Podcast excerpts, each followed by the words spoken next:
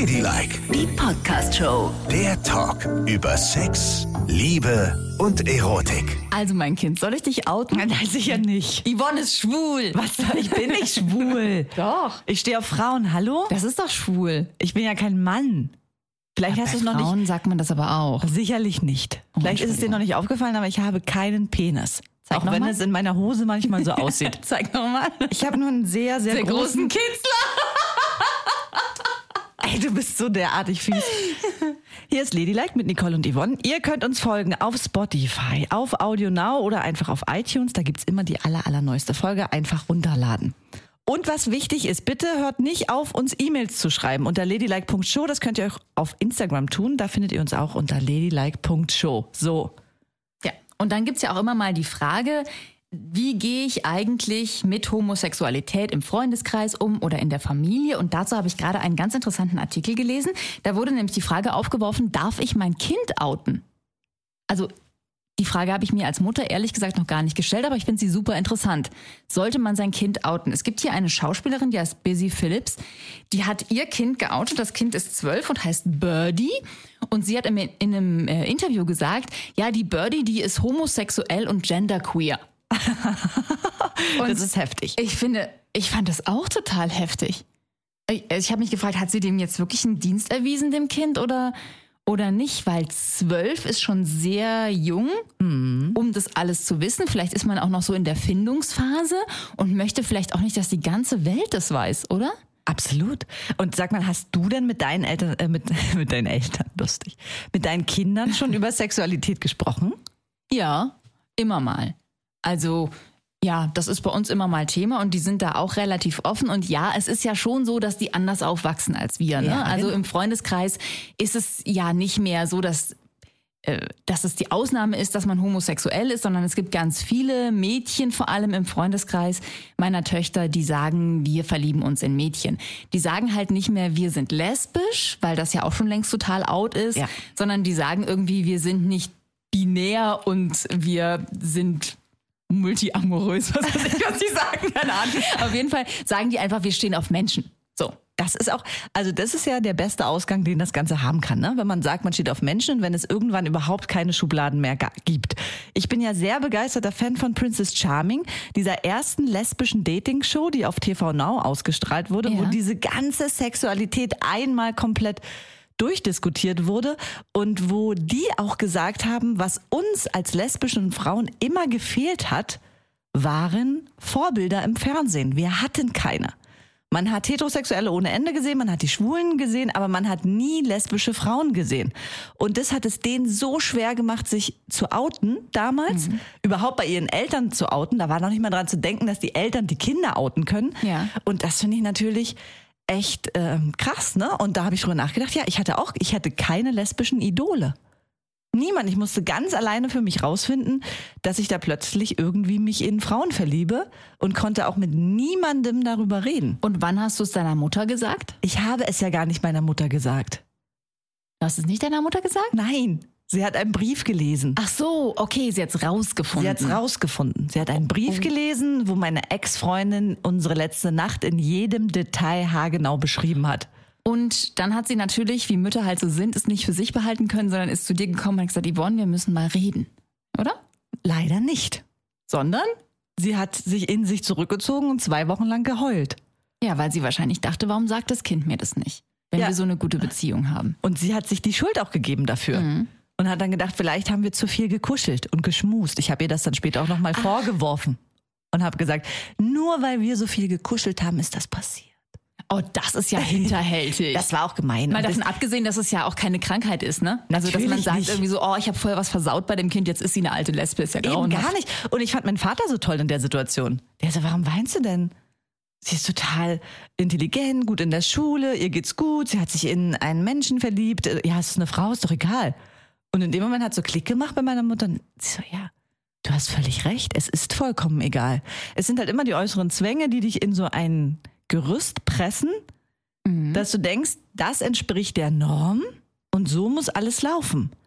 Aber so ist es nicht mehr und das finde ich so toll. Ja. Diese Zeit hat sich einfach total gewandelt und gedreht. Wir müssen in gar kein Korsett mehr passen. Niemand muss in irgendetwas reinpassen.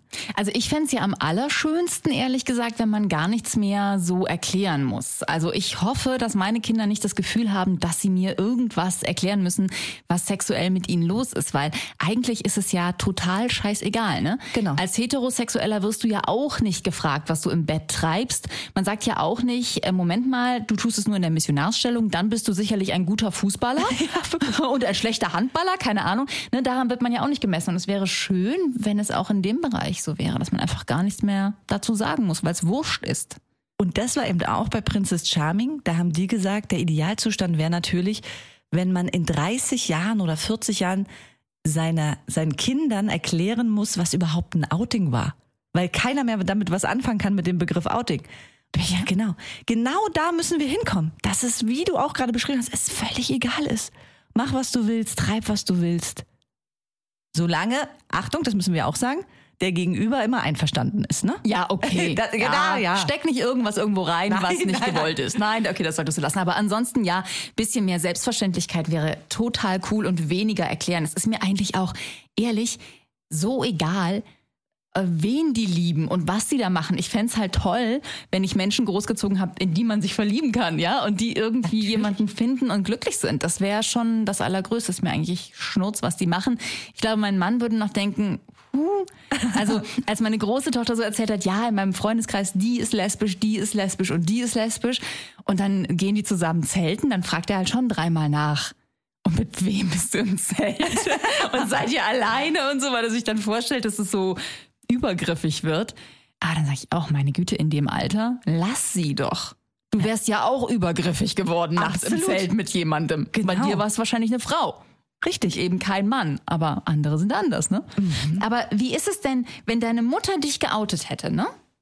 So wie diese Schauspielerin ihr Kind. Also wenn ich mir das vorstelle, ich sitze in einem Kreis, ne, meine Mutter sagt, ja, also meine Tochter, die steht ja auf Frauen. Die liebt nur ausschließlich Frauen, mit Männern hat die ja nichts am Hut, ne? Ja.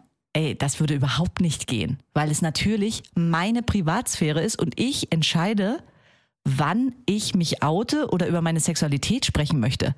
Und zwar in jeder Richtung. Ich würde es auch nicht toll finden und ich glaube auch die junge Birdie würde es nicht toll finden, wenn sie heterosexuell wäre und die Mutter würde sagen, ja, sie hat jetzt schon einen Freund, ist ja genauso peinlich. Das ich stimmt, möchte ja. nicht, dass über meine Sexualität von meinen Eltern gesprochen wird. Das geht gar nicht. Mhm. Das sagt auch, die haben ja auch so eine Kinderpsychologin befragt, die auch sagt, es ist in jedem Fall ein Vertrauensbruch, über die Sexualität der Kinder zu reden. Also im, im großen Kreis oder in der Öffentlichkeit zu sagen, mein Kind macht dies und jenes im Bett mit irgendjemandem. Es ist eigentlich egal, ob es ein Outing ist oder eben, ob es hier um, um Heterosexualität Natürlich. geht. Es ist so, das Kind vertraut sich dir an in irgendeiner Art und Weise und man sollte es einfach für sich behalten und das Kind sollte es sagen. Kann ich gut verstehen. Ja, auf jeden Fall. Würde ich auch wollen. Also ich hätte auch nicht gewollt, dass meine Mutter hausieren geht mit irgendwie meinen Bettgeschichten. Mit Manolo. Willen. Wobei, das hat sie, glaube ich, schon rum erzählt. Ich meine, stell dir mal vor, das ist ja genauso peinlich, wenn deine Mutter irgendwo sitzt und sagt, ja, ja, also meine Tochter oder mein Sohn, das erste Mal hatten die schon hier auf der Klippe in Ja, da haben sie es getrieben, ne? Und hat die geblutet danach. Das war ja vielleicht ein Ding. Stell dir das mal vor, das geht Oh natürlich gar nicht. Nein, das darf man echt nicht. Da muss man sich zurücknehmen. Aber es ist natürlich auch so, dass du es wissen willst. Also jetzt so aus der Position der Mutter heraus. Ähm, ich würde mich freuen, wenn sie mir irgendwann so sagen, dass sie glücklich sind und verliebt sind und jemanden haben. Aber das bisschen würde ich schon gerne wissen. Also ich würde schon gerne wissen, gibt es da was? Und hast du eine Präferenz, was du dir wünschst? Nö, das ist mir eigentlich egal. Also klar würde ich es besser beurteilen können, obwohl die Frage ist auch, sollst du deine Kinder beurteilen? Ich würde es besser beurteilen können, wenn es eine heterosexuelle Beziehung wäre, wahrscheinlich, ne? Und ich wäre so ein bisschen blutiger Anfänger, wenn es eine lesbische Beziehung wäre, da würde ich dich dann Ja, nach dann allen Details Hallo? fragen. Mann, ich habe ja die beste Ratgeberin. Ja. Also deswegen ist es so wie, ich habe mir auch immer Kinder meines eigenen Geschlechts gewünscht, weil ich immer dachte, ich kann das einfach dann alles besser nachvollziehen, weißt du? Ja, Ich weiß so, wie es ist, mit einer Muschi und Busen durch die Welt zu gehen. Aha. Ich weiß, wie es ist, wenn man den ersten BH bekommt. Ich weiß, wie es ist, seine Tage zu bekommen, wie man sich da fühlt.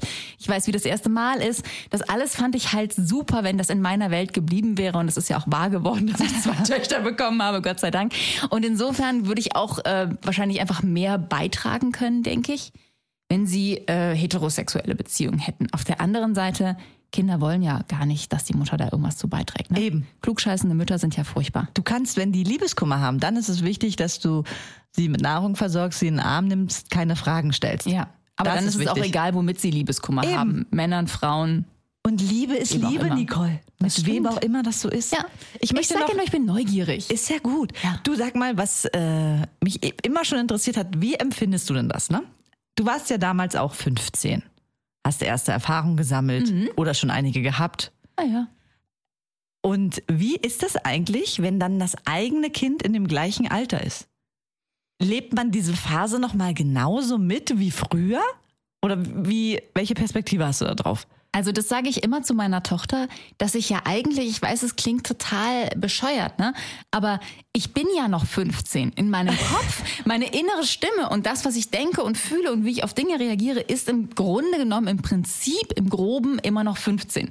Ich habe mich äußerlich verändert und klar, ich habe Erfahrungen gemacht und die haben mich auch verändert so ein bisschen. Aber ist es nicht bei dir auch so, dass deine innere Stimme immer die gleiche ist? Das, das, was ganz tief in dir drin zu dir spricht, wenn du Angst hast, in eine Gesellschaft reinzugehen, wo du niemanden kennst, oder wenn du Schiss vor einem äh, Gespräch mit dem Chef hast, oder wenn du unsicher bist bei der Arbeit oder sowas. Das ist, sind, ist alles diese innere Stimme, die ich auch schon mit 15 hatte. Nee. Also ich bin 15. Ich bin halt nur außen ein bisschen vergammelt, aber innen bin ich 15. Also ich bin definitiv nicht 15. Meine innere Stimme hat sich im Laufe der Jahre definitiv verändert. Ja? Die ist ganz dominant und selbstbewusst geworden. Und das war sie früher hundertprozentig nicht. Ja, ich habe auch mehr Selbstbewusstsein, aber die, die Niki in mir ist geblieben. Aus irgendwelchen Gründen. Meinst du, ich bin total, ich bin emotional total zurückgeblieben? Ja, auf jeden Fall. Das Anscheinend hast du deine, anscheinend hast du deine ganzen Emotionen nie richtig aufgearbeitet. Ja, vielleicht. Wenn du immer Auf jeden Fall 15 kann ich das alles, was die jetzt durchlebt, kann ich extrem gut nachvollziehen.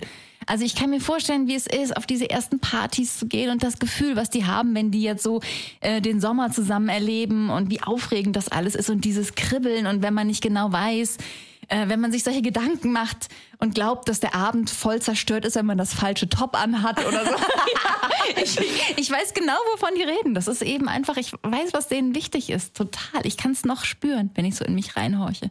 Aha, also bist du der gute Berater von außen, der das alles nochmal genau sieht, weil viele verlieren das ja, ne?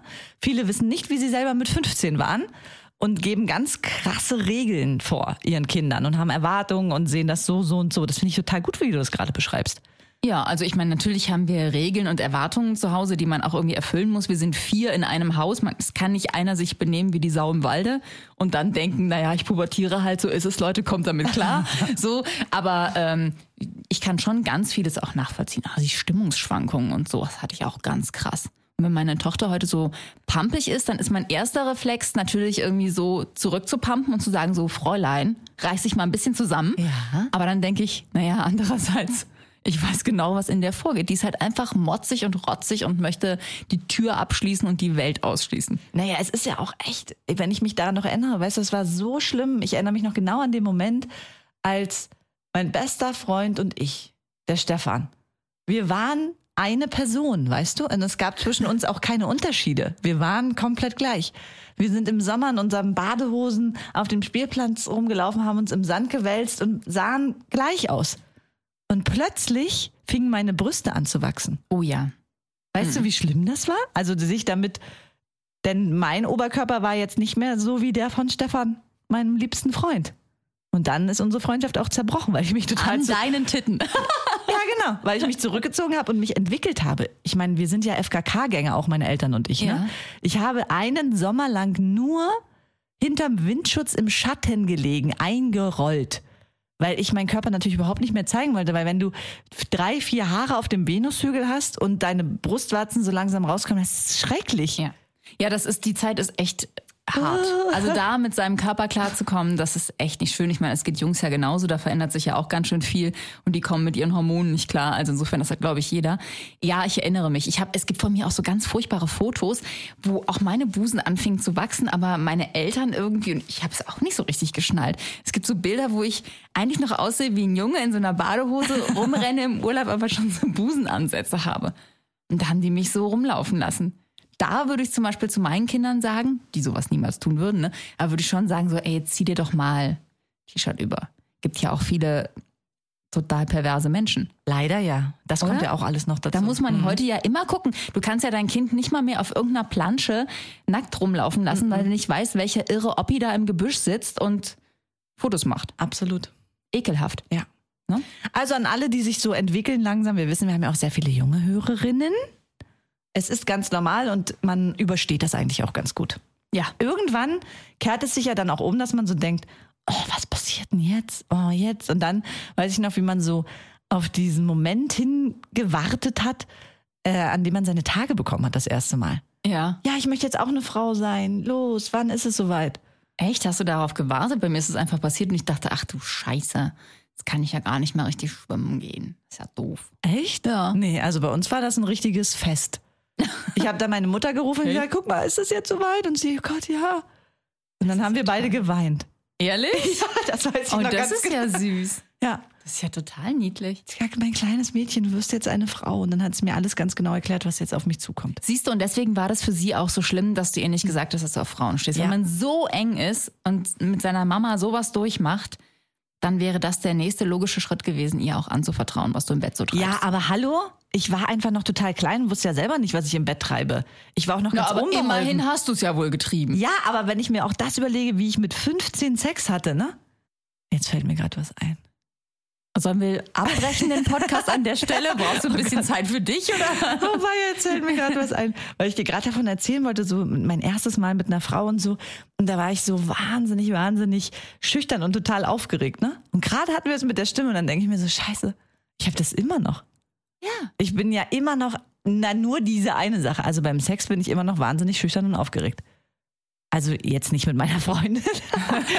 Aber äh, ich erinnere mich daran immer, wenn neue Partner kamen, beziehungsweise Partnerinnen, war ich sehr, sehr, sehr, sehr schüchtern und aufgeregt. Echt? Ja. Das ist ja süß. Wie niedlich. Siehst du, du bist doch noch 15 ganz tief in dir drin. Aber ich du will- hast es nur vergraben unter riesigen Brüsten. Aber ich will doch eigentlich total der Performer sein.